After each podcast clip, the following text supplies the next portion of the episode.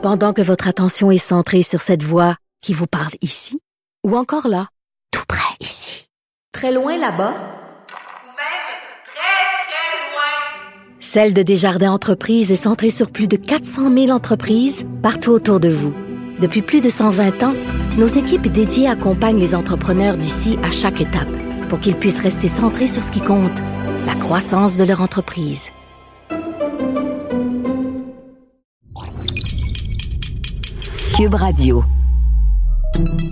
Salut, c'est Charles Tran avec l'équipe dans 5 minutes. On s'intéresse aux sciences, à l'histoire et à l'actualité. Aujourd'hui, on parle de cannibalisme. Et oui, c'est bientôt Noël et euh, il est temps de penser à ce qu'on va servir à table. Bon, ok, c'est pas du tout pour ça qu'on en parle.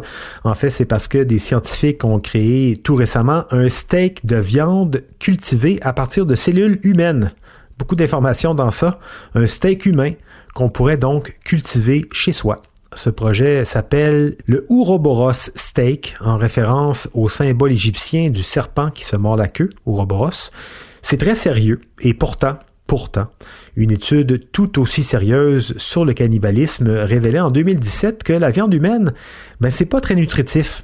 Ce qui est finalement assez étonnant puisqu'on retrouve régulièrement des traces d'anthropophagie dans notre histoire humaine. Alors comment ça se fait? Pourquoi, par exemple, l'homme de Néandertal mangeait de temps en temps ses congénères? C'est prouvé. Alors qu'un bon steak de mammouth ou d'auroch aurait pu lui apporter pas mal plus de calories. Et pourquoi, aujourd'hui encore, avec ce steak de culture, est-ce qu'on cherche un moyen de nous manger nous-mêmes? Voici Baptiste Zapirin. Ça sent le poulet. Ça, c'est ce que je me disais quand j'étais adolescent et que je me faisais brûler les poils de mon poignet. Oui, rebelle de même. Mais mon expérience du cannibalisme n'a pas été plus loin, contrairement aux chercheurs du Ouroboros Steak. Avec leur projet, pour cultiver sa propre viande humaine, les clients recevront un kit pour recueillir des cellules issues de leur propre joue, ou celles du voisin d'ailleurs. Ensuite, on suit les instructions fournies pour que les cellules se développent. Il faut notamment nourrir les cellules avec du sérum de sang humain expiré et conserver ces cellules ensuite au chaud pendant 3 mois pour qu'elles soient prêtes à la consommation. Et bon appétit, bien sûr. Bon, alors ce n'est pas encore en vente. Hein. Et finalement, est-ce qu'on parle bien de cannibalisme avec de la viande humaine cultivée à partir de cellules? La question n'est pas réglée. Après tout, on ne se nourrit pas directement d'un corps humain, comme le veut la définition du dictionnaire des cultures alimentaires. Et il y a des jours comme ça où on se penche sur des définitions qu'on ne pensait jamais avoir besoin de vérifier. Mais cet étonnant projet Ouroboros a au moins le mérite de remettre le sujet du cannibalisme sur la table, si on peut dire. Si l'on met de côté le dégoût de manger un rôti de chum ou une bavette de blonde, Ok, on n'est pas obligé de mettre le dégoût de côté, mais si on évacue la question éthique et morale, est-ce que le cannibalisme a un intérêt pratique? Ben, En 2019, un professeur suédois spécialisé dans la euh, consommation avait suggéré que manger nos morts aiderait à lutter contre les changements climatiques. Une sorte de recyclage de l'extrême. Mais euh, il y aurait un problème. Après un quart cuisse ou un quart poitrine, on aurait encore faim.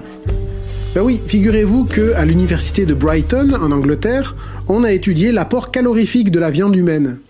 L'étude a été publiée en 2017 dans la revue Scientific Reports.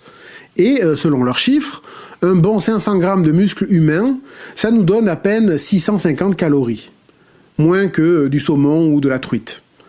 Deux fois moins que du poulet ou du bœuf. Ce qui amène d'ailleurs une autre question. Pourquoi alors on voit régulièrement des traces d'anthropophagie dans l'histoire humaine, puisque d'autres viandes étaient bien plus nourrissantes? On en trouve des traces dès le Paléolithique, il y a 800 000 ans. Alors pourquoi on mangeait à l'occasion des humains alors qu'on pouvait chasser du mammouth ou du castor deux à quatre fois plus nutritif?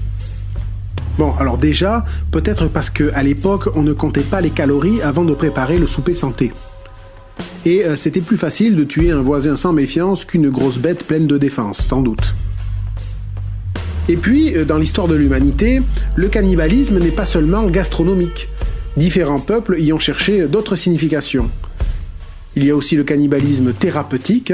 Par exemple, au 1er siècle, l'écrivain romain Pline l'Ancien écrit dans son Histoire naturelle que les épileptiques boivent le sang des gladiateurs directement dans les plaies ouvertes et que d'autres cherchent la moelle des fémurs ou la cervelle des enfants. Chez les Aztèques, on pouvait aussi manger à l'occasion les victimes de sacrifices humains. On ajoute donc à ce cannibalisme nutritionnel un aspect rituel, religieux, que l'on retrouve régulièrement chez plusieurs peuples dans l'histoire. Même de nos jours, dans nos sociétés occidentales, on entend parler de temps à autre d'affaires de cannibalisme. Mais à l'heure de la surabondance de nourriture, il s'agit souvent de cas de survie extrême comme en 1972 par exemple, quand l'avion de l'équipe de rugby de l'Uruguay se crache dans la cordillère des Andes. Les 16 survivants ont dû manger des morceaux de chair de leurs camarades décédés pour survivre jusqu'à l'arrivée des secours. Ou alors il s'agit d'une dérive criminelle individuelle.